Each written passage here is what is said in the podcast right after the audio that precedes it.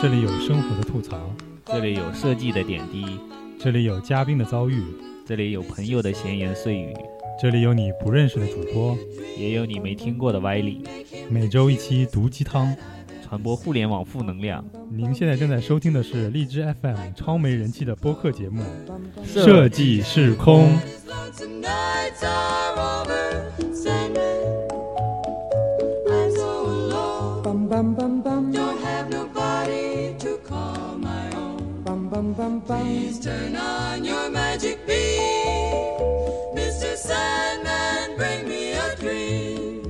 Hello，大家好，这里是设计师空电台，我是空瓶子我是 Hopo，啊。新的一期，新的气象啊，我们 这期不收费是吧？啊，对，这期不收费啊，我们上一期也没收费啊，啊。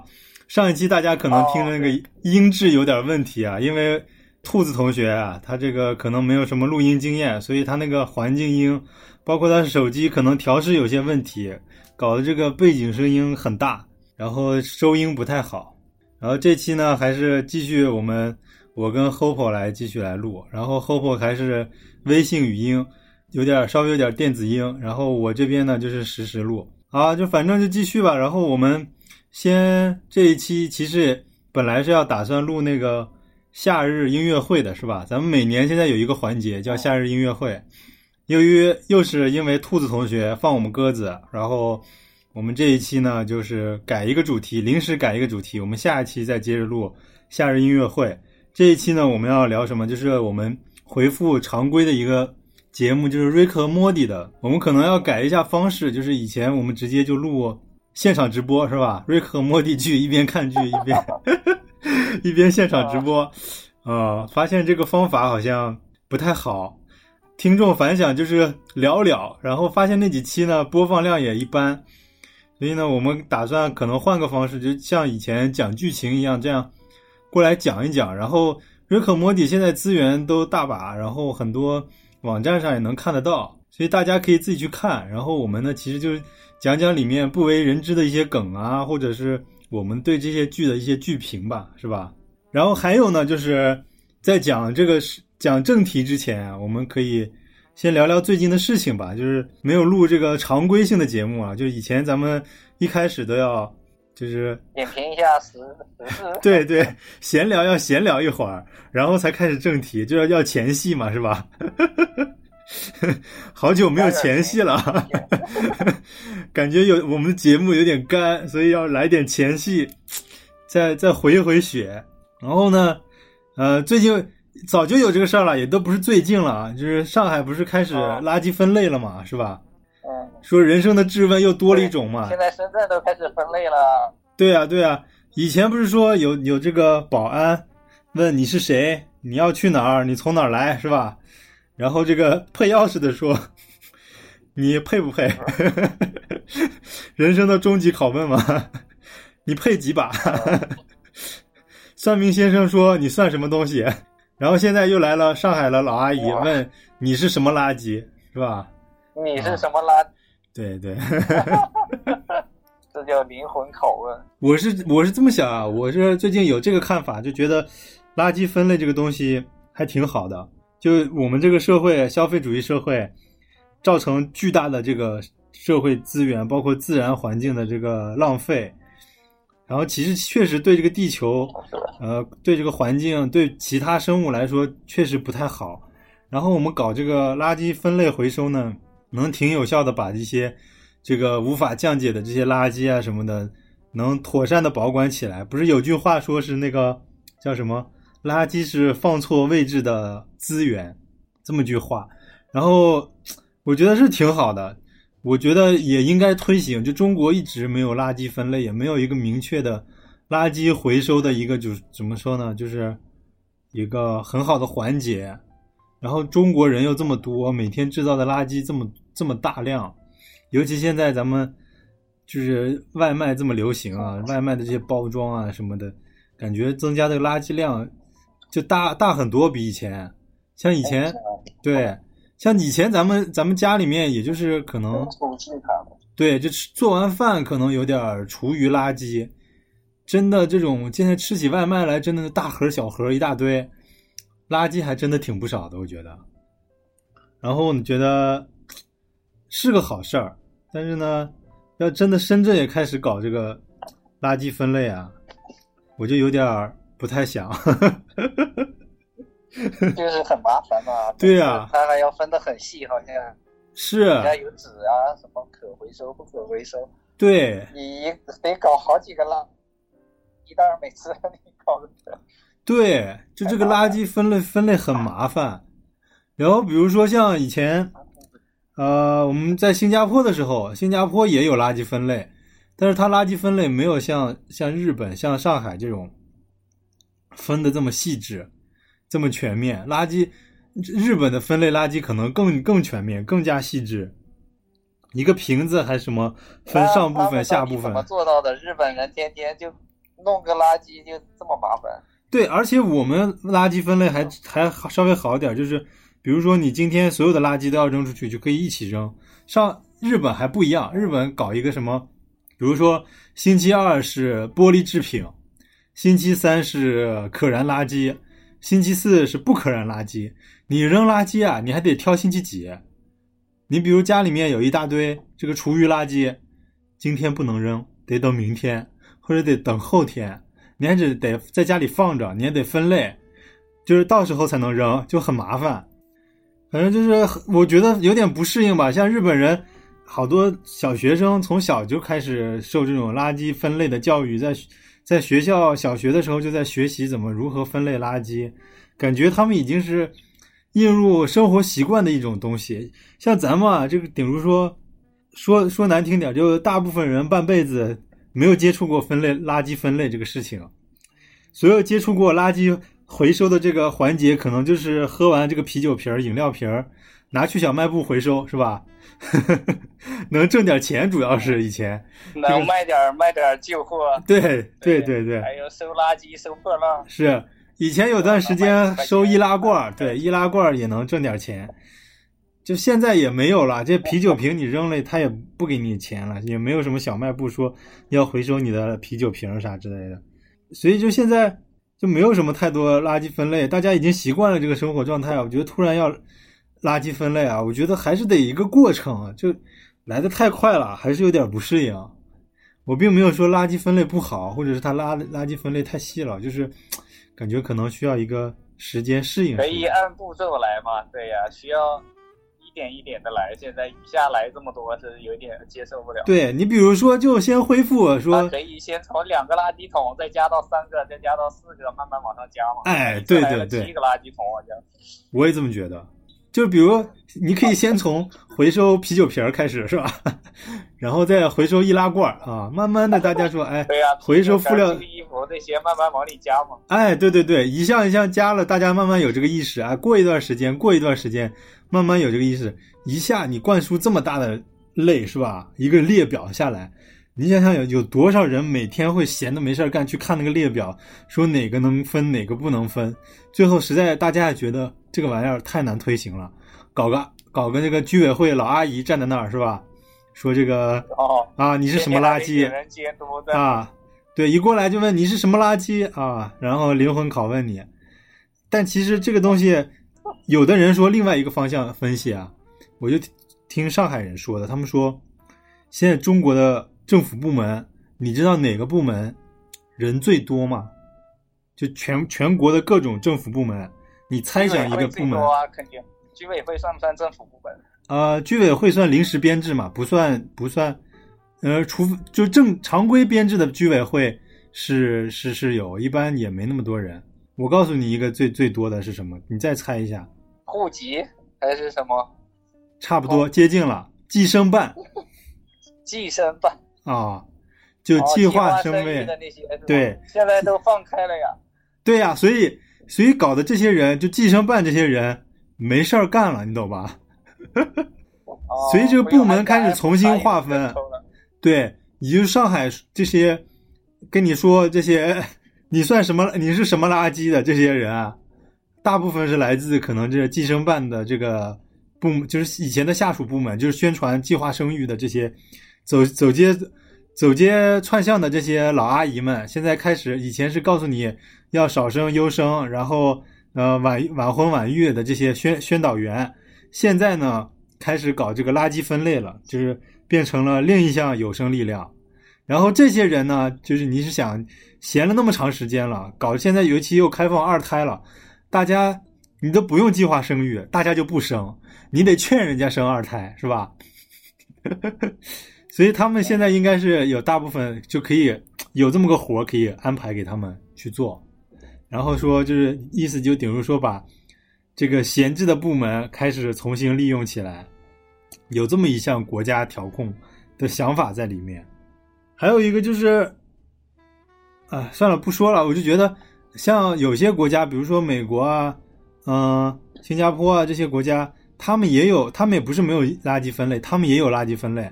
他们跟中国的垃圾分类不一样，就是他们只你也是丢所有东西一次性丢到那个垃圾桶里，他们也不怎么分那些细的什么可燃不可燃什么的，你反正就扔一起扔进去就好了。扔进去以后，有专门的人员来进行分解，就是到了垃圾回收站，有专门的机器跟人来进行分拣这些垃圾。然后他们一些那些人都是受过专业培训训练的，知道哪些分哪类，分哪类。然后呢，大部分他们主要回收的应该就是那些，比如说易拉罐啊，还有纸制品啊，呃，这些就是其他的那些啊，对，还有一些厨余垃圾，就是那些有机物，那些就做了饲料了嘛。就美国主要是收收这几样大的垃圾，另外其他的那些，比如说咱们有的一些，比如说衣服啊、还有那个怎么说，还有那些家具，就比如说咱们有时候扔件大件儿家具、家电这一类的，那些收那些你要扔扔在外面的话，以前美国是不管的，就你扔在外面就扔在外面。以前他们说那些北京人，再有纽约的那些人，他们说就经常在街上看到有人扔电视在街上，他可能买新电视了，旧电视就不要了。但是如果你要去找正经垃垃圾点去扔的话，他还像给你收费，就你要处理这个垃圾还要收费，所以他们就索性把这个电视就扔在比如街角呀或者楼底下。扔，在街上看对谁要谁捡走，对，谁要谁捡走，就你能捡一个，可能说它也没有坏，就是个旧电视，啊、你就直接可以捡走了，对。然后现在又有，比如说类似美国也有类似闲鱼这种捡 eBay，垃圾然后发财的嘛，就搞哎，对对对，美国还有这一部分就是所谓的洋垃圾，就是有一些，比如说他们那会儿最早以前美国不是分类就这几项嘛，比如说金属可回收、纸质可回收，还有这有机类可回收，还有一部分这个塑料制品啊，它这个分类很麻烦，比如说像以前的这些磁带、音像制品啊，它不纯不单纯是塑料，比如它里面还有一些。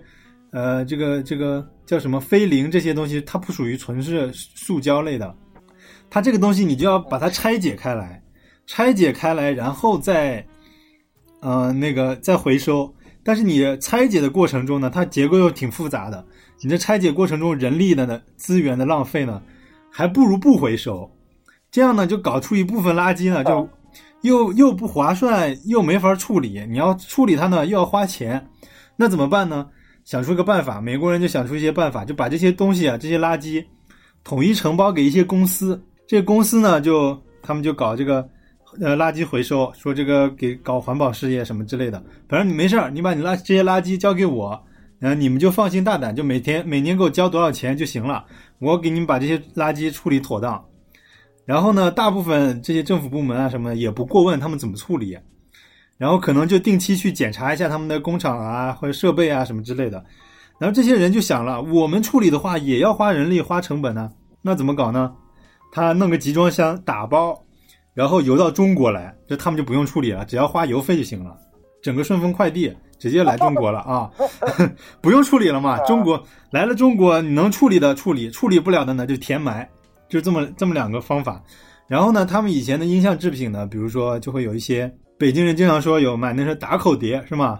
打口碟就是说所谓以前的音像制品，它可能被标为残次品，或者是录制的时候出现一些问题，或者是产品质量不达标的这些东西，他们通过这个损毁这个呃音像制品的外壳，或者是一些一些做特别标记以后，这些东西当垃圾处理掉。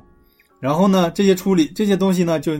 比如说这个磁带，那就很麻很麻烦，很多部件组成的嘛，又有纸啊，又有乱七八糟，又有菲林，就不很不好处理，然后就被这些就是洋垃圾公司啊打包来到中国，来到中国，结果变废为宝了。你看以前本来是垃圾，给中国公司一笔钱，说把这个垃圾处理掉，哎，中国这边拿了，这是好东西啊。啊，拿了垃圾然后再出去卖嘛。哎，对，这是什么滚石乐队啊，什么都没听过，你们就去淘去吧，反正这些啊，袋子上都没有标明，反正你就打开就听就得了。中国那会儿属于比较相对落后，对国外这些东西影像制品也都没有，都没有进口啊，什么版权啊，这什么都没有，所以他们拿来这些东西呢，街上卖，其实工商部门管的也不严，啊，这个事儿就成了，就反倒还推动了我们国家的，比如说这些黑怕啊，还有这个摇滚事业的发展，是吧？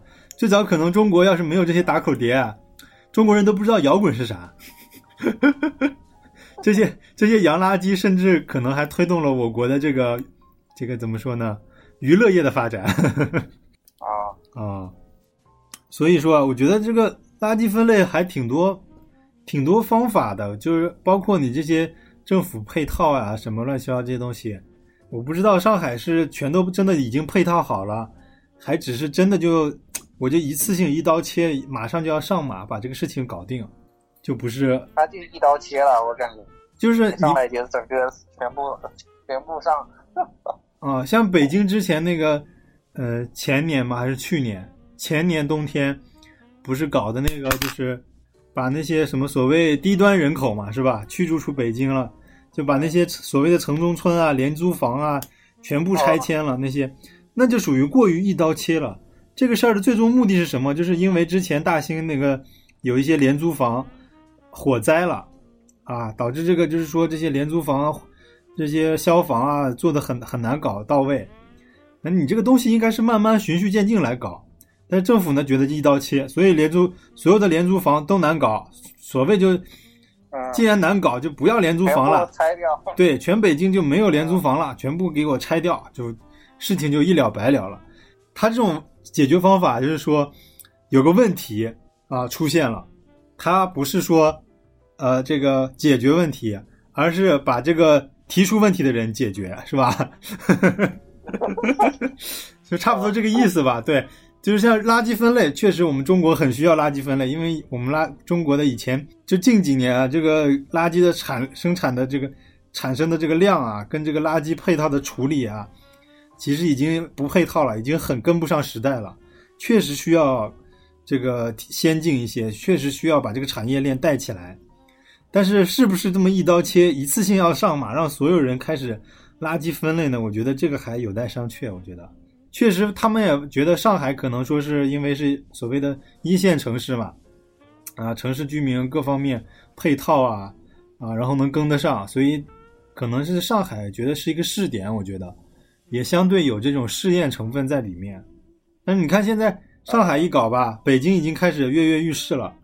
然后接紧接着深圳可能马上也要是吧？这些一线城市肯定马上就要配套起来了啊！我想到以后可能 对呀、现在一线都已经配套上了，已经。对呀、就是我就想到以后，还没那么严格吧？好像。呃，它只是配套了一些设施了，就大家都在观观望。就比如说，嗯，这个上海已经开始开始拿枪比着头开始分类垃圾了，然后深圳、上海呢，也只是把枪掏出来了，还没比着你的头，非得让你垃圾分类，对，也没有正式做什么宣导，也没有下达红头文件什么之类的，是吧？啊，对，就等这个红头文件了。对，然后另外呢，我今天今天看了一个新闻，说这个看的那个《好奇心日报》的，就是讲最近这个《时代周刊》大你知道吧？就 Time Magazine 那个，就经常不是说大人物登上了《时代周刊》是吧？然后大家自拍也经常有那个《时代周刊》的那种封面，感觉自己是大人物那种自拍的那种相框嘛。哦，那个杂志，那个那个杂志现在本来它是一个如日中天的，等于说代表着美国新闻业跟新闻精神的一个属于标杆吧，行业标杆吧。这个公司今年已经等于说被转手卖给这个福克斯了，而且卖给福克斯之后呢，就嗯、业绩不怎么好。啊，是去年卖给福克斯的，好像是。然后业绩不怎么好，然后福克斯现在把它拆分开来了，就顶如把这个报业开始拆分开来成几部分，什么人物周刊，呃，还有时代周刊这几个拆分开来，打算卖掉了，就是卖给其他的这些可能小的出版商啊什么之类的。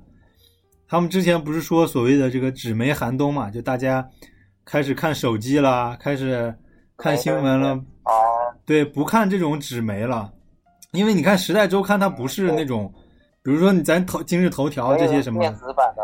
哎，它有电子版，但是也嗯、也不一样。应该看的人少了。对，看的人少，而且它这个其实是有点时事评论类的，你懂吧？就《时代周刊》是对当下时局的一种什么分析啊，这种缅怀啊，或者是对呀、嗯以前是能登上这个封面的人，都是很牛逼的人才能上去，是吧？是是，中国人有人上去都是一个大新闻。对他这种是，比如说对一个时下的一些新闻做一些分析，然后有一些东西会深入报道，包括他《时代周刊》还会真的有一些调查记者会暗藏走访，会把一些政治上的丑闻爆出来啊这种的。但是就这种周刊啊，可能就慢慢的就走向没落了。大家还是希望那种大家习惯看手机了，就你打开打开这个微信啊什么之类的，他们有个那个总裁说过嘛，他们 CEO 说，大家已经现在不看《时代周刊》了，大家现现在看的新闻是五分钟之前的新闻，就是说五分钟后 之前发生的新闻，你马上在微博上看到了嘛，大家就开始传了啊，今天发生了个什么事儿之类的啊，谁谁谁哪个明星离婚了，谁他们家那个谁老公出轨了之类的，是吧？这种五分钟的新闻，对。然后其实我我最近也发现，那个《好奇心日报》它在转转型，它现在网页的网页端的那个新闻啊，也也不更新了，开始搞了一个 A P P，在 A P P 上更新它的新闻。就这种时代，就真的咱们这个新闻时代，这个媒体开始在转变了。比如说以前大家还看什么《人民日报》是吧？新华社社评，然后说这个什么不正之风啊，应该要怎么样啊？这种还算中国，这种还算有点权威性的吧，还能还能说有点什么话语权之类的。但实际上，这种发声的声音越来越弱了，你懂不懂？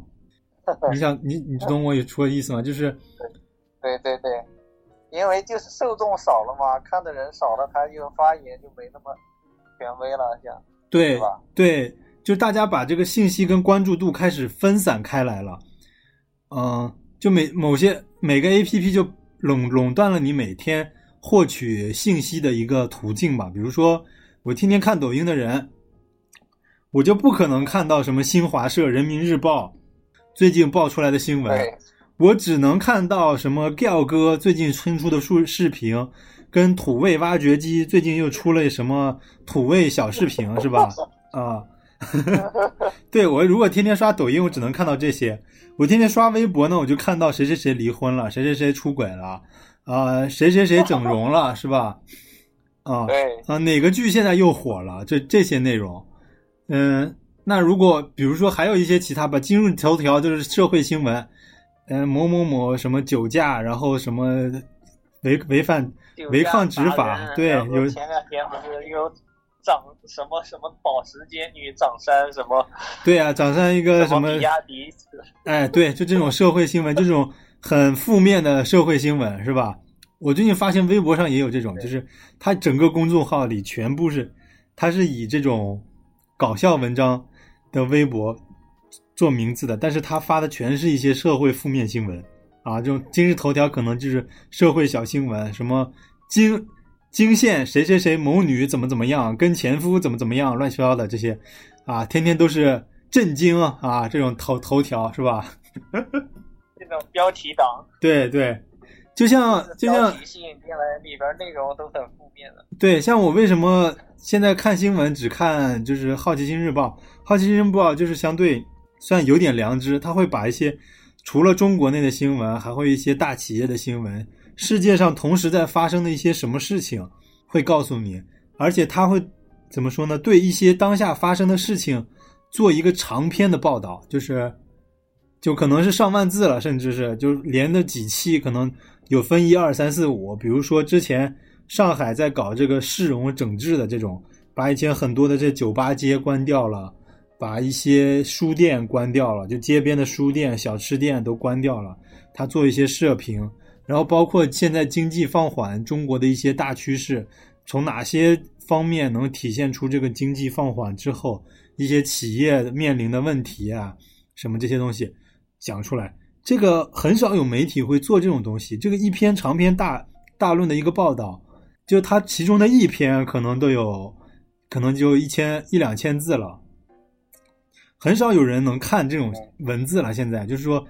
我每天刷微博，一篇一个微博就是两两三百字顶多了，是吧？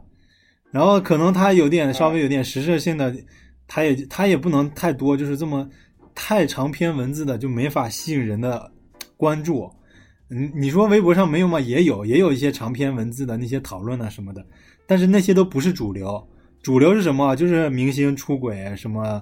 谁谁谁绯闻，谁谁谁又吸毒，谁谁谁又嫖娼越狱什么之类的。谁流量大就是谁的新闻多。对，包括我们上期讨论什么周杰伦刷超话这种，这种瞬间可以对大家啊，马上能 get 到的这种点，就是为了新闻而新闻，这个为了这个 A P P 在炒作而炒作，你只是为了一个网上的数据在刷数据，这个东西实际上没有任何实际意义，可以说。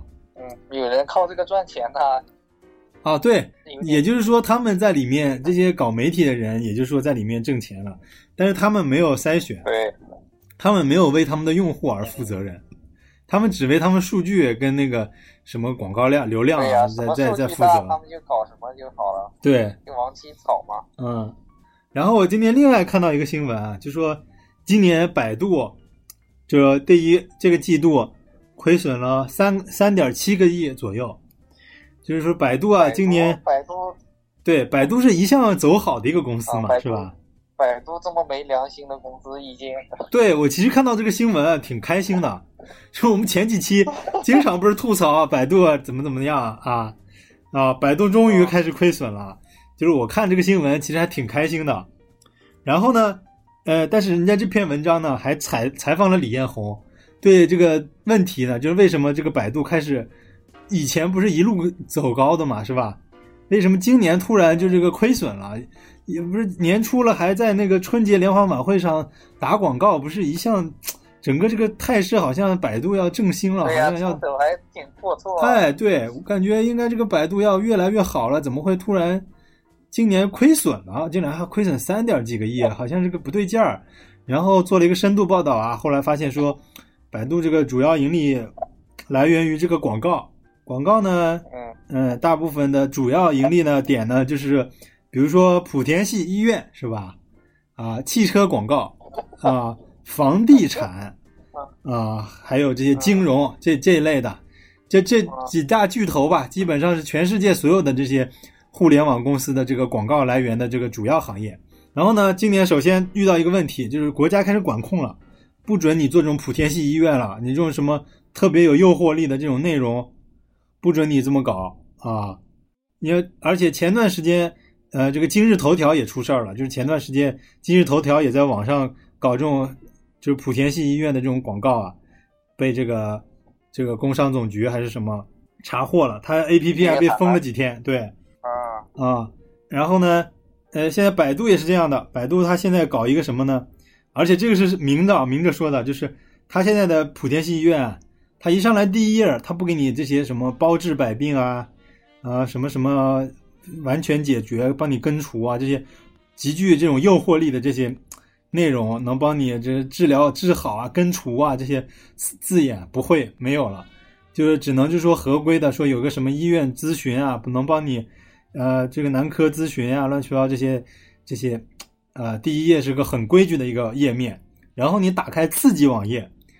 才有这些，比如说很具诱惑力的这些，啊，或者说很能让你放心的吧，吸引这些用户的这些内容，它才出来。这样呢，就等于说躲过审查，因为审查一般，比如说人家工商公安局的，也就看你这些广告第一页，打开一看没啥问题，是吧？也不会深点点你二三级页面下面到底讲的啥，他就在二三级页面下面做做文章，但这也带来一个问题啊，就是说他留不住什么用户了，然后导致呢这些医药行业啊，跟这些房地，而包括这些现在这几年房地产没有像以前那么火了。啊，这这个汽车呢，现在又搞这些电动车也没搞起来，这个经济放缓以后呢，大家的购车欲望也没那么高，所以说整个这几这些电这些怎么说传统的这些投放广告的这些行业啊，投放量没那么大了，导致它这个新闻的这个收入就变少了。而且就他另外分析说一个另外一个问题，就是说，像我刚才说的，就是很多大家都在刷手机，我们都在看抖音。比如说我的新闻途径就是看抖音，谁有天天打开百度去查东西啊？就是没有那么经常要打开百度搜东西，是吧？无非就是上班时候才会用到百度查一查点东西，哎，对其他时间就不会用。对，而且但凡像有个有点办法的人吧，也都不想用百度，是吧？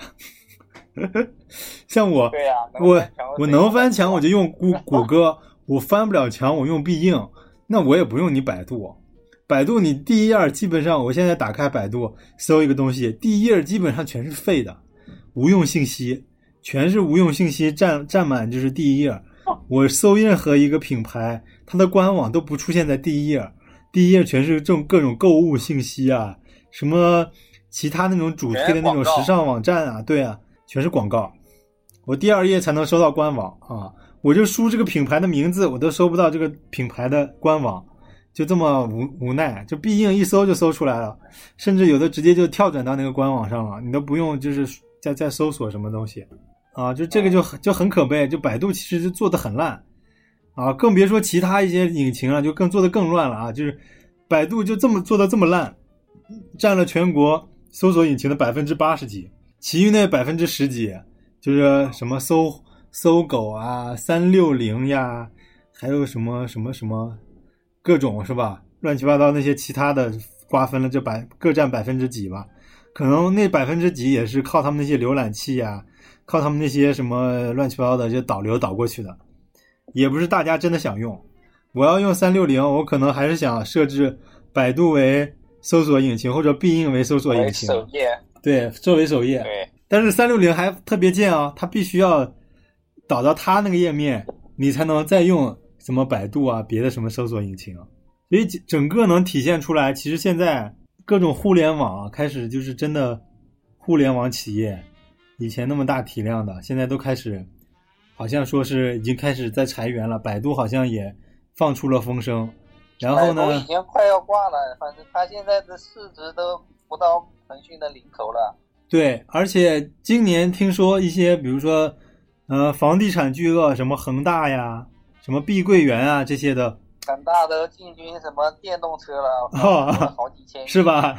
对，呃，这个发现这些房地产这些的开始都开始转向了房地产已经夕阳产业没人搞了，啊，万达已经退出整个退出房地产了，是吧？现在都在搞别的。是，所以明显可以看出来，中国这个泡沫经济现在应该已经算是慢慢的开始，比如说这个泡泡已经。对对，泡沫就应该要快消散掉了。接下来的就迎来这个所谓的经济放缓期。所谓经济放缓期，其实我觉得更像是中国的经济危机。就大家以前已经适应了，我今天买房，明天这个房就能涨两千的这种，就原地涨两千的这种这种感觉了。现在大家已经开始不适应了，就是我这个房可能放两年，也不一定能涨两千这种状态。可能放两年能能能涨两千吧，但是没有以前涨得那么快了，就大家有点，哎呀，跟以前不一样了，是吧？对呀、以前躺着赚钱，现在啊就没有这种好事儿。而且这几年我看这个今去年的这个，呃年底的这个一些企业的一些财报吧，发现这些真的大公司啊，都开始在开始走颓势了，就真的都不怎么盈利了，都不怎么挣钱了，反倒是一些什么公司挣钱呢？就是比如说这种拼多多啊、拼夕夕。啊，春秋航空啊这一类就是所谓做的这种特别廉价的消费的东西，对对，低消费的，就是说明穷人还是穷人多，就是整个社会就穷人比较多。这至于这些钱最后都到了哪儿，就是你说人民穷吧，那你有企业应该富吧？那你企业不挣钱了，那总得有那钱总得流去一个方向吧？大家都在制造一个社会的总产值，天年每年 GDP 都在增长，这些 GDP 都上哪儿去了，是吧？啊，这个这个大家如果有疑惑的话，可以听我们往期，比如说两周年的那些讲的那些内容啊，或者是还有什么，我们还有哪期讲过这些是吧？金融的相关啊，就是好像是过年那一期啊，过年那一期讲的这个坑蒙拐骗这这这一类的东西的，反正就这这些内容吧，就是去年我们讲可能讲的还早，现在真的就体现出来了。深圳的一些这些互联网公司已经开始大规模裁裁员了，就你明显感觉到这种今年工作不好找嘛。对经济放缓开始影响到现实生活了。之前可能还只是停留在这个新闻层面上，现在已经开始现实到影响到你的生活了。可见，其实我们关注生活还是挺重要的，关注这些新闻啊、社会时事啊，还是有必要的，是吧？少看看抖音啊。啊，对，嗯，咱们聊了半期啊，这期已经讲了四十分钟了，我们的闲聊节目啊，咱们是不是开始可以该讲讲正题了啊，是啊，啊？咱们是不是其实闲聊都已经可以凑够一期了，是吧？我们这期可以不用讲正题，就是 纯闲聊，还离这个纯。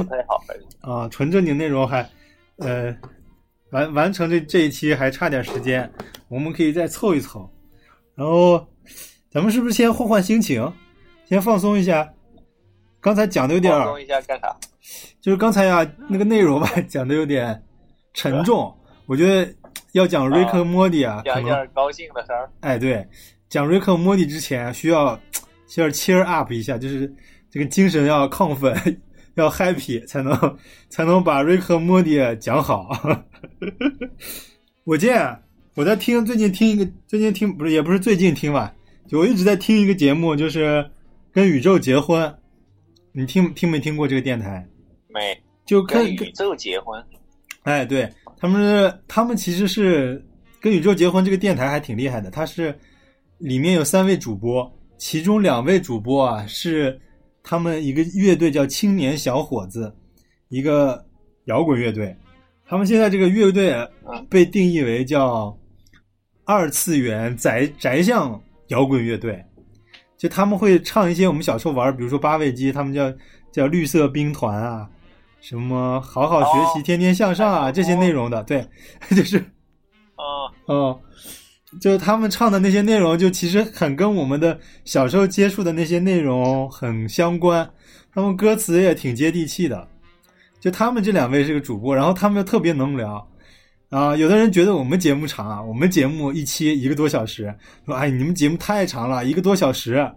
我说你干着别的事儿，你听一个小时多小时的节目，其实并不长。什么叫正经长的呢？就是跟宇宙结婚节目啊，通常都要两个小时啊啊啊，然后常规一般都三个小时，特别节目四四个半小时左右，经常的有的事儿啊。我靠，他们这么能聊的，对，这么能聊，咱们相比起来，其实就是吧，算已经很时间很短的一个节目了啊。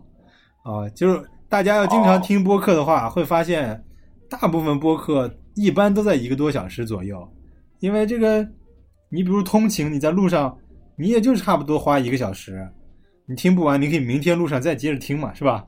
其实我们的电台也就是主要是陪伴你。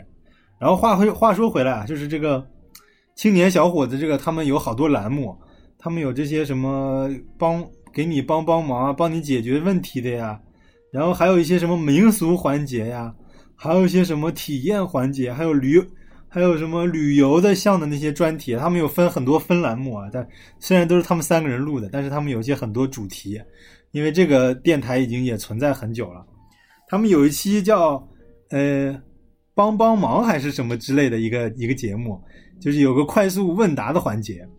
快速问答环节呢，为了就是就是清理脑子，就让你人处于一个 peace 状态，因为他们后面要问一个人，其中一个人让你二选一做一个艰难的抉择，然后呢，他就让你放空脑子，让你快速回答，就是二选一是还是不是，A 还是 B 这种选择。然后他们之前呢就会让让要呼麦，你知道呼麦吗？就是 呼麦是咱们内蒙古的一种，呃这这种是吧？对对对对，就是属于。属于内蒙古内蒙古这个蒙古歌里面属于传传统的一项这个特殊的一种技巧吧啊唱法是吧？啊啊，我发现呼麦还挺有意思的。其实我们呢，进这个进这个瑞克莫迪之前呢，我觉得我们也可以模仿这个形式啊，来进行一下呼麦。你觉得如何怎？么呼？呃一下，我们来听你就喝一下。就是啊，然后哦我们可以那你声音得够长才叫呼麦呀。对对对呃对，我们两个比气长？我们两个比气长，我们呼一个呼一个半分钟的麦，好不好？来，来，我先深呼吸一下。啊，深呼吸啊！我数一三二一，一起开始啊！三二一。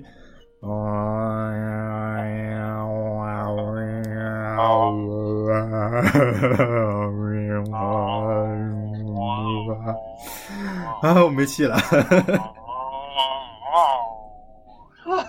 太弱了，我靠！你气还挺长的。好，今天你的呼麦你你成功了啊！你是下次可能我就不会输给你了。我今天可能准备不够充分。那好，那现在我们开始瑞克和莫蒂的环节啊。Keep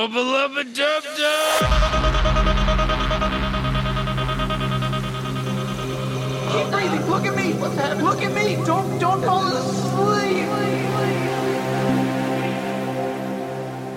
At least we're real, Jerry. 然后上期我们讲到瑞克和莫蒂第四集，第四集我们上上集回顾一下，第四集讲到一个什么？瑞克和这个瑞克的那个莫蒂的爸爸杰瑞两个人，杰瑞史密斯两个人被奇怪的不明原因被绑架到一个飞船里面，然后然后在一个虚拟的这个叫什么 simulation 模拟模拟器里面，然后打算套出套那个话，套瑞克关于一个叫暗物质暗物质叫什么呃燃料的一个秘方是吧？然后上一集我们讲到这里，啊然后这一集呢，就是内容是不一样的。这一集第五集，第一季第五集呢，呃，这一集是讲的一个呃，Mr. Missy 这个故事吧，算是使命先生。这里面，对，这里面出现了一个瑞克和莫蒂里面算是吉祥物的一个东西吧，叫 Mr. Missy，就是任务先生、使命先生，就是一出来，哦，Mr. Missy，look at me 这样的 ，I'm Mr. Missy，look at me，对，就是就是哦我是使命先生，请看我，对，啊，呃，为什么有这个东西呢？就是呃，瑞克和莫蒂这一天呢，瑞克邀请莫蒂去参加一个冒参加一个冒险，然后呢，瑞莫蒂呢就说，我不想老去你那种什么，呃，又是怪物，又是充满诡异，然后又不知道什么未知星球什么这种啊阴森恐怖这种这种冒险，我想要当一个去一个正式的冒险，就是什么叫正式的冒险呢？就是我们想的像那种魔戒呀、指环王这种冒险，是吧？一个充满荣誉感跟使命感，包各种神秘的生物，然后呢，又一切似乎在掌控当中的这种呃伟大的冒险啊。莫蒂想去一个这样的冒险，然后瑞克说：“那行吧，那就是这这个莫蒂就说，啊对，就百般百般这个这个这个这互怼之后啊，莫蒂就瑞克就屈服了，说那就去吧。然后走之前呢，然后杰瑞说。”啊，咱们家各种问题，我想这个问题那个问题，然后然后他妈也说遥控器坏了，怎么样怎么样，然后他姐姐说我这个手机又不 iPad 又没电了啥之类的，怎么搞？然后他说那行吧，你们这么多事儿，啊、三连问题三连，那我解决不了。啊、瑞克就掏出一个这种像魔方一样的，有一个上面有个大按钮，说你看一下啊，嘣儿也摁出来一个。哦、i m Mr. Misty，look at me。然后他说，这个人叫 Mr. Misty，使命先生，他呢啊，啊能帮你解决任何问题，不只要不要太难的问题都能行解决。那行了，这个事儿交给你们，我们去冒险了。然后这个故事现在又分成两两半了啊，我们就先讲这个啊，Mr. Misty，这里面 Jerry 提了一个什么问题？就是 Jerry 第一出摁出来一个啊，不是，先是他妈摁的，他妈摁了一个说，我想要找回自我，是吗？他是提出这么个问题吗？啊，我是忘了。啊，他说是要找回自我什么之类的，啊，然后那个，一上来提这么难高难度，对呀、对呀、然后，然后他他姐姐呢，莫蒂他姐姐呢说，我想在学校受到欢迎，这两个人的问题啊，这都不简单。啊，然后杰瑞说，刚刚瑞克跟你们说了，要简单的问题，你们这什么找回自我啥 啥问题，这太难了吧？然后说，我我提一个，我摁出了一个 Mr. Missy，说，我想要啊，打一个高高尔夫球的一杆进洞，这个挺简单的吧？这个你一想就挺简单的。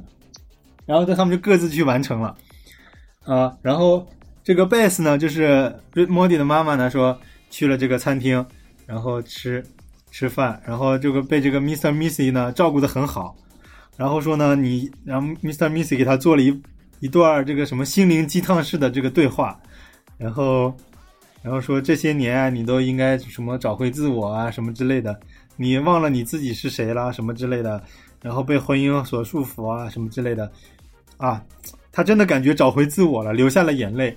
然后呢，这个时候呢，甚至有些冲动啊，想要去亲吻这个 Mr. Missy，感觉要开始新的一段婚外情什么之类的。突然，这个 Mr. Missy，因为他找回自我了嘛，完成任务了嘛，Mr. Missy 就会消失，啊砰一下变成一股烟雾消失了。没了。Bess 呢，就是在餐厅里面显得特别尴尬，然后，然后呢，另外这个他姐姐呢，在学校里面，这个 Mr. Missy 做了一段演讲，说什么啊、这个环呼吁这个环保啊，乱七八糟这些的。然后呢，这些呢都归功于一个人，就是这个他姐姐，是吧？然后大家学校大家所有人都鼓掌欢呼，然后说这个他姐姐是一个是一个很有想法的女孩子，什么之类的。啊，果然在学校受到了欢迎。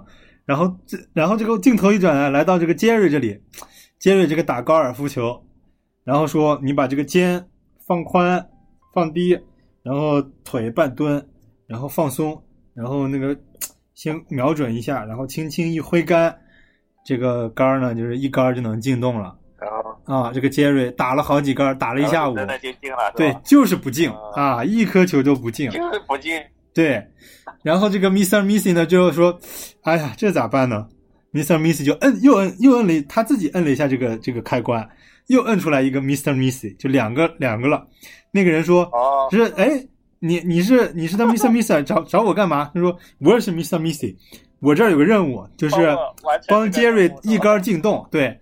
呃，这个杰瑞呢，他说你试过这个把肩膀放低吗？他说试过了，把腿分蹲低呢也试过了，放松呢也试过了，但是他就是无法放松，就是进不了。他说，哎呀，那这就这有点问题了，他头痛了。然后呢，啊，啊，这个来 Missy 就解决一下午搞不定。然后杰瑞说：“我累了，我回去，我要回家了。”然后呢，Mr. Missy 呢开始有个问题，就发现这个史密先生啊，他必他不能存留在这个世界上太久，太久的话他会很焦虑。他呢，这个是专门制造出来了，帮人解决一些简单的问题，比如说拧个罐头盖儿啊，还是什么修一下遥控器啊，换个灯泡啊，这种简单的任务一完成，他砰一股烟就消失了。结果呢，杰瑞这个事情呢，解决半天解决不了。这个这个 Mr. Missy 啊，已经在人类社会里面也待了将近一天了，啊，就是就是消失不了，就是就很很难受。然后呢，他就不停的摁，然后那个新出来的呢，Mr. Missy 呢，解决不了问题，也不停的摁。结果呢，他们家堆满了各种 Mr. Missy，就是为了解决这个 Jerry 这个问题，啊，解决不了。接着说，晚上他他老婆回来了，他老婆说说我们可能是你要不要出去一起去吃个晚餐什么之类的啊？然后杰瑞说那就行吧，那一起出去吃晚餐吧。那个 Mr. Miss 说，哎，你这高尔夫球还没打进洞呢，你怎么就敢出去吃吃吃晚饭呢？他说，那我得总是我正常人得生活啊，我得该干嘛干嘛，打不进洞明天再说呗。就这个 Mr. Miss 就非常的焦虑了，对。他们就结果就去餐厅去吃饭了，结果 Mr. Missy 这里摁出好多个，他们说我们不能待这么久啊，然后都是这个这个我们解决不了，是这个怪那个，那个怪那个，说是你把我招出来的，你现在任务解决不了，要怪我，然后他们就互殴起来了。最后有一个有主意的说，这是谁都不能怪，怪就怪啊，杰瑞没有打个一一杆进洞这个问题没有解决，导致咱们困在这个世界上回不去。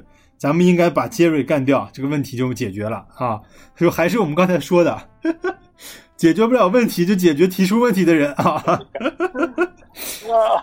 他们就冲去餐厅啊，打算把杰瑞干掉啊！然后这个时候杰瑞呢，杰瑞本来要逃，然后贝斯说说那个你不能逃，你要这个面对这个问题。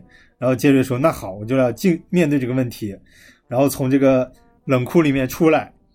拿着高尔夫球，啊，拿着一个棍儿，应该是厨房里面拿了个什么扫把棍儿，然后拿了一根，拿了一个番茄，对着一个这个可能罐头，直接一杆儿打进去了，打进去完事儿了，就变成像英雄一样，一一枪解决了所有人，就是 Mr. Missy 们所所有都 啊，对，因为这个这个事情解决了，得以解决，一杆进洞完成了。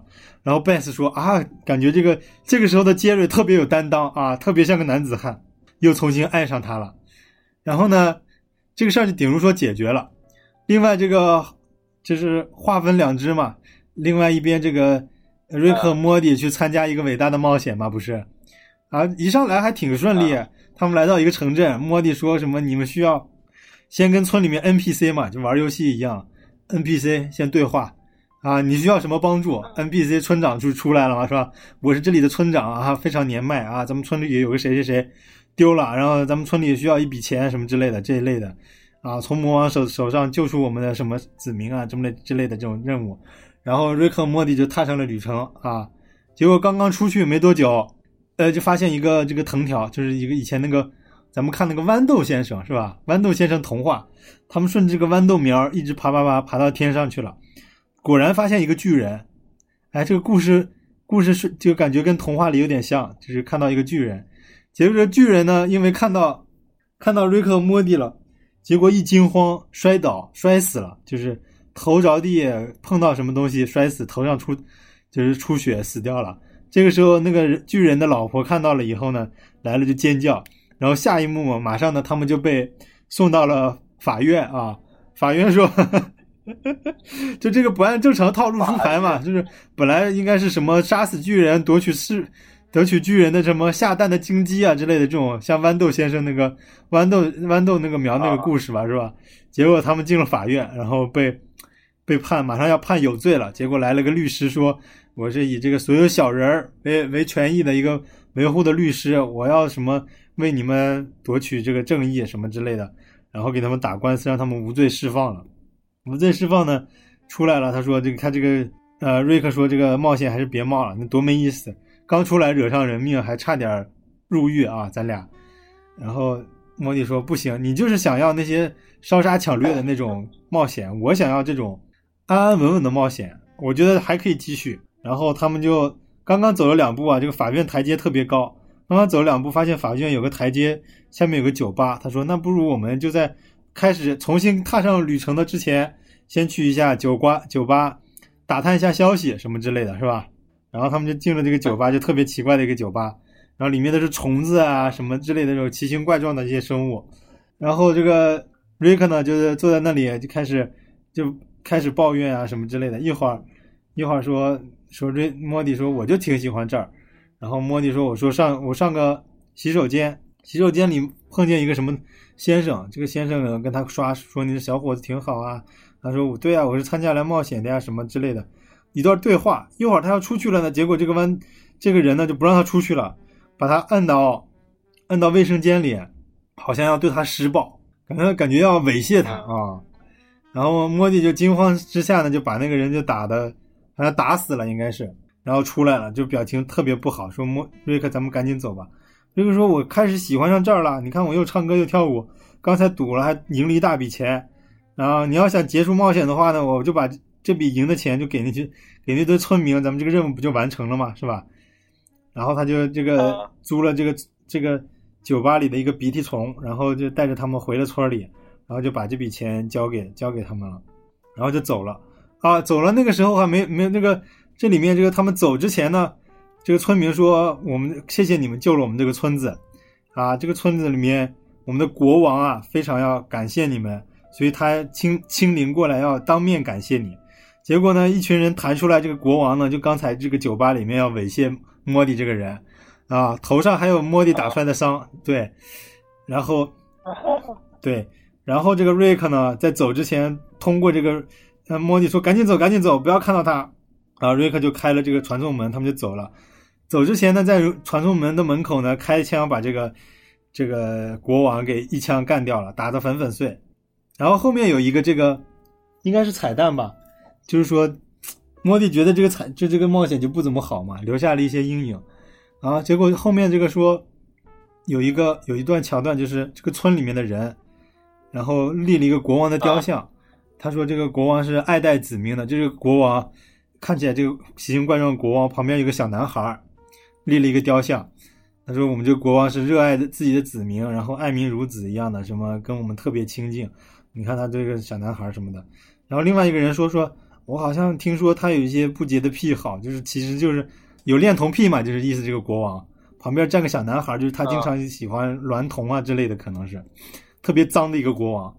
然后那个人就说出一段很重要的话，他说：“历史不在乎他是一个什么样的人，而是而是在乎他代表了什么。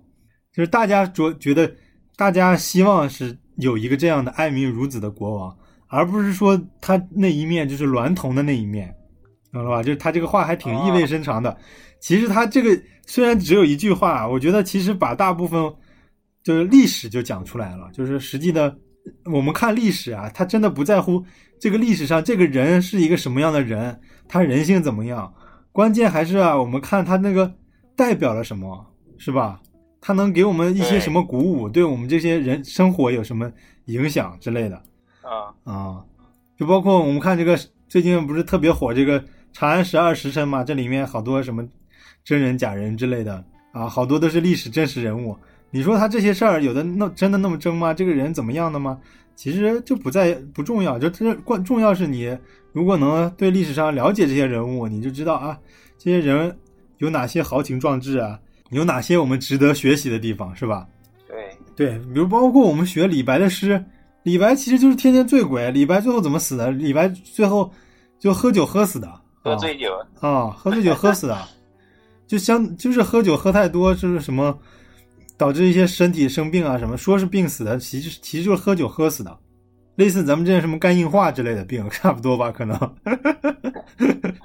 啊，以前的酒不太好，估计喝。呃，酒以前酒还挺天然的，就是米酒，但是李李白特别能喝酒，就是经常还可能喝多了还出点什么事儿之类的。但是他诗仙嘛，他就得喝酒来来诗意什么的。但是我们记住李白，就是他就是诗仙，他就就是。就是吟诗作对这种附庸风雅是吧？但是这个话又说回来了，呃，这个东西其实影射了挺多美国的政治的，就包括以前 BBC 有个很有名的主持人，他就一直被大家看作是一个非常彬彬有礼的，甚至被身就是英女皇封为爵士的一个人。然后他后面去世了，发现他有很多性侵的案子。好像还有一些就是侵犯未成年啊，什么性侵未成年啊之类的事情，就是等等他死后了，已经就其实这里面就有点影射这个人的这种感觉。就美国很多这种事情，就是包括前段时间不是搞这种女权运动嘛，就是 Me Too 运动，就是女权说就是发声嘛，让大家说出你们被性侵过啊什么的案件，就很多。呃，这些名人就因为这件事情倒台了嘛？因为很多就坐坐实了的，就是被性侵啊，还是什么，包括中国有什么朱军啊，什么这个案子最后也不了了之了嘛。嗯，我我看看，我还想说的就是这个每集我们看的 Rick 莫迪都有都有彩蛋。我现在老好多的看集数都看过以后啊，我忘记了，我忘了那集就是彩蛋是什么。就彩蛋，甚至是比这一集的这个内容可能还有趣。就经常要倒回去啊，看一下这个这一集的彩蛋是什么。彩蛋一般都是每集的开头还是结尾？开头好像。结尾结束以后才有的。啊，这集的结尾就是这集的彩蛋，就是就是我刚才说的那个，每集都有一个一个彩蛋的其实。然后我们再说一集，再说一集，我们这集差不多就结束了。这集叫。瑞克的药水，第六集啊，瑞克啊，就是这一集，呃，这一集就是讲那个讲这叫怎么讲什么？这集其实讲的应该就是多元宇宙的可能性，应该是，就是就是瑞克，瑞克在那里说你给我递过来那个那个扳手，莫蒂说我不递，他说你干嘛这么生气？他说老爷，我在要是我就是我天天给你冒险，然后你看我搞的现在就是学校搞这个舞会，就美国不是有这种传统嘛，就是舞会的情况下，就他们每年学校会在学期末搞一个舞会什么的。这个舞会对对于这些学生来说是一个很好的，就是说，呃，跟异性交往的一个一个场所，对对，一个一个环节吧，算是。如果你也同时也是展示自己的一个一个环节，就是如果你要有女朋友去舞会的话呢，就相对来说是一个呃感觉很有自信的一个感觉。舞会一个人去，然后又没人跟你跳舞呢，其实这个事儿呢就搞得很很沮丧。然后呢，莫迪就抱怨这件事情，就意思就是说我天天跟你出去冒险，我学校里同学都没啥没啥联系，我最喜欢的杰西卡也没跟我要跳舞啥的，杰西卡现在都成别人男朋友了，啊女朋友了，我我现在舞会也没人陪我跳舞啊啊，就不乐意嘛，我就不给你递扳手，就不开心啊，呃，这怎么怎么的就不能？你天天给我搞这种搞搞各种发明，你就不能搞个发明让别人喜欢上我吗？比如说杰西卡喜欢上我，爱上我。他姥爷说：“那也行啊，你那你不给啊？那也行，你要这么搞的话也行，给你搞一个。”他姥爷就立马就调出一个药水，给他身上喷了，像香水一样喷了以后，让他去参加舞会啊。然后莫蒂过去了，到了舞会里，果然这个杰西卡就本来本来说摸啊莫蒂干嘛干嘛碰我什么之类的，正要生气了，突然一闻味儿啊啊，莫迪我喜欢你。啊，我想，我想要你的一切，然后我超级爱你，什么之类的。啊，莫迪开心了。这个时候，本来那个莫蒂就 Jessica 是好像要，好像要嘲讽还是什么之类的，就是刚开始出发出一个不悦的声音嘛，后面闻到这个味道，它才转变的嘛。这个时候，她男朋友过来，是个黑人哥们儿，然后说 Jessica 怎么了？他这个时候 Jessica 打了个喷嚏，啊切一下，突然这个男的 Jessica 的男朋友。这个眼神也不对劲儿了啊，眼睛这个瞳孔也变了啊。你说莫迪，我也喜欢你，我刚才对对我说的言辞非常抱歉啊，啊，我不应该那样说你，我真的好爱你，我想要占占有你的一切，我想成为你的人，是吗？就越来越多人开始就是眼神都不对了，都要喜欢莫莫迪了。然后莫迪发现不对劲儿，整个舞对整个舞会开始整个舞会开始不正常了，就大家没有。没有在跳舞了，越来越多人，就所有人在争抢莫迪，开始开始大打出手了。莫迪发现不对劲儿，赶紧就逃了。逃了，发现街上的人也喜欢莫迪，也追着莫迪。他老爷就开着飞船来了，说：“哎呀，不好意思，就是就是因为这个，我这个这个药水啊，本来是一对一的，但是因为最近这个流感这个问题，因为这个 这个药水里混了流感之后呢，导致这个东西，导致这个基因这个东西开始开始传播了，变成这个。”每个人都需要你了，不过你不用担心，我马上再调一个药水出来，反反药水的这个血清出来，对点这虫子那虫子的什么，呃，什么螳螂的这种什么什么基因进去，反对这种讨厌讨厌莫迪的这种基因出来，然后让你讨厌你，然后他们就恢复正常了，然后他调调了个血清，然后通过这个车，这个他的飞船嘛，然后喷洒在全城啊，嗯。全城所有人都开始啊，正在打架的时候，突然又恢复正常了。恢复正常没多长时间，突然所有人开始又变异了，就变成那种大虫子，变成大怪物啊。然后瑞克好像又调了一个，我忘了他有没有调，他又搞出一个药剂，然后开始打算修正，结果越修越糟糕，整个城市的人都开始就不对劲儿了，感觉像。生化危机一样是吧？被感染了一个，后面就全部都不行。对，控制不。刚开始所有人变螳螂啊，然后他姥爷又又来了个什么血清，结果那些人又不螳螂又不什么，变成了一堆怪物。然后这个时候他姥爷说：“完了，咱这个世界完了，就这么一不小心，看都怪你莫迪。”他说：“啥？怪我？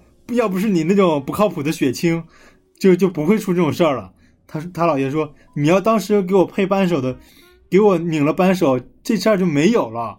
我就给我扳手，我就不会挑出这种什么奇，咱就不会有这种对话，我也不会配这种奇怪的血清给你，这个世界就不会毁灭。然后说，莫迪说：“咱俩先别吵了，咱现在怎么处理这个事儿吧？”他姥爷说：“处理不了了，这个这个世界就这样了。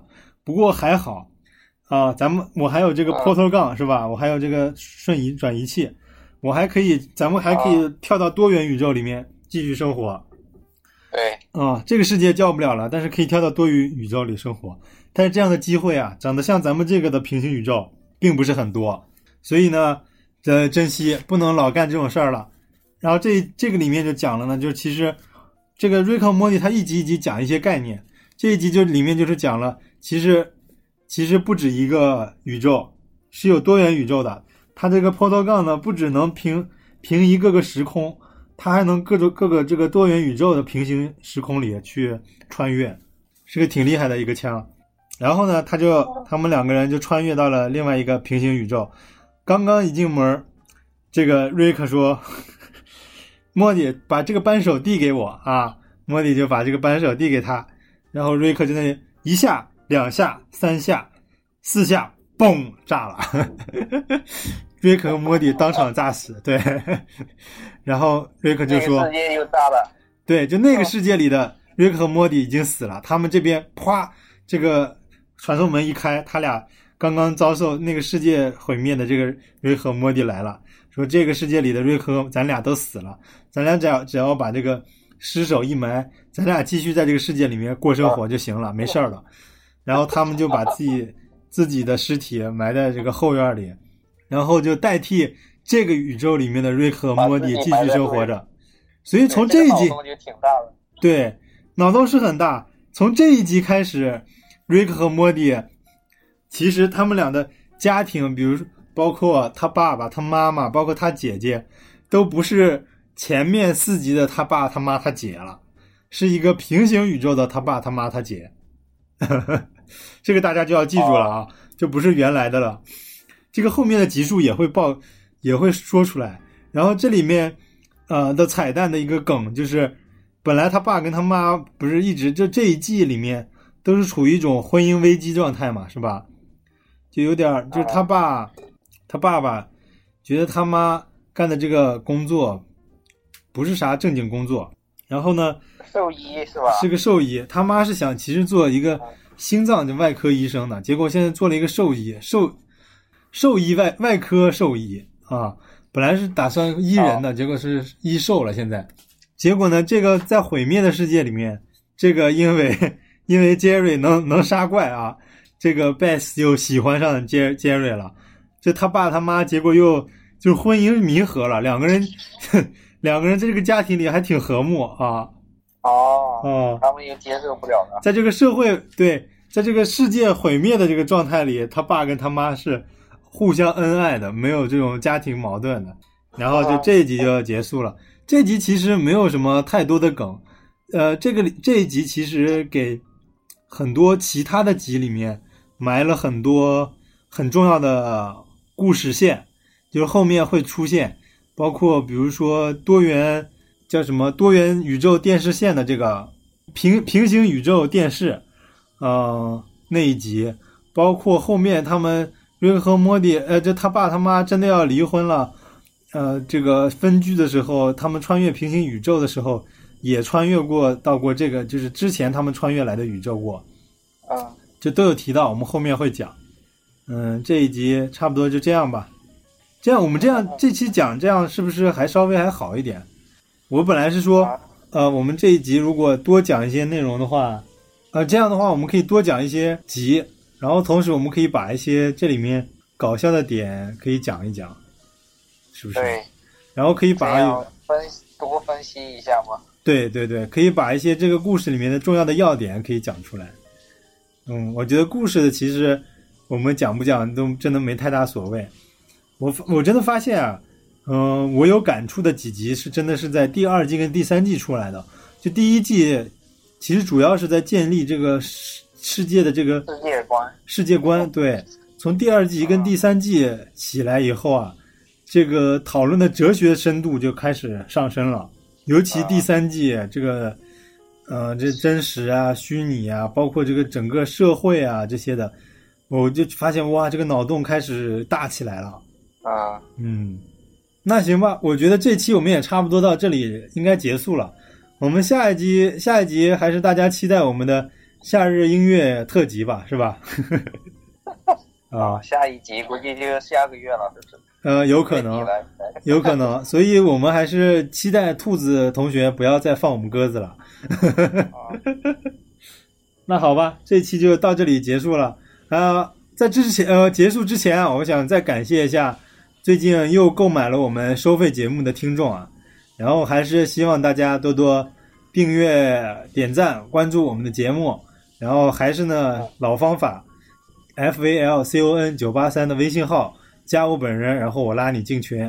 啊，如果没有大家，我发现很多人啊，其实都是都是默默的关注我们，他也没有说要进群，也没有很多留言，但是他呢，我们发出来的这个收费节目啊，这些听众嘛，就默默的购买了，对对对，呃，也也还是感谢这些默默关注我们的听众吧。其实可能大家的每个人收听习惯啊，包括呃，可能也不愿意去真的去参加这些群里面的讨论，这这都没关系，都是自己的生活方式。我其实有的时候听完一些节目，甚至可能就连点赞的心情都没有，但是我会一直关注这个电台，这也是听电台的一些人的个个人习惯吧，我觉得都没所谓，只要你有在关注我们，有在听我们的，我们做的东西呢，就对你来说是有意义的。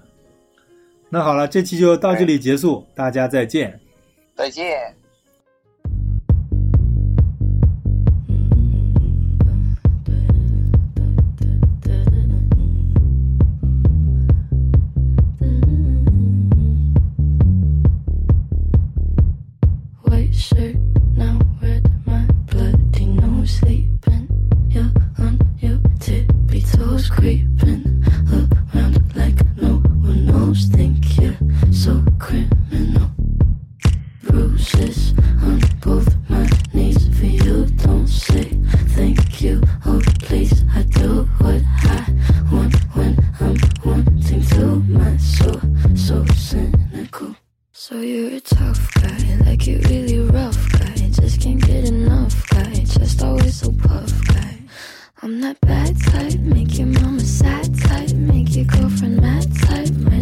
Your dad type.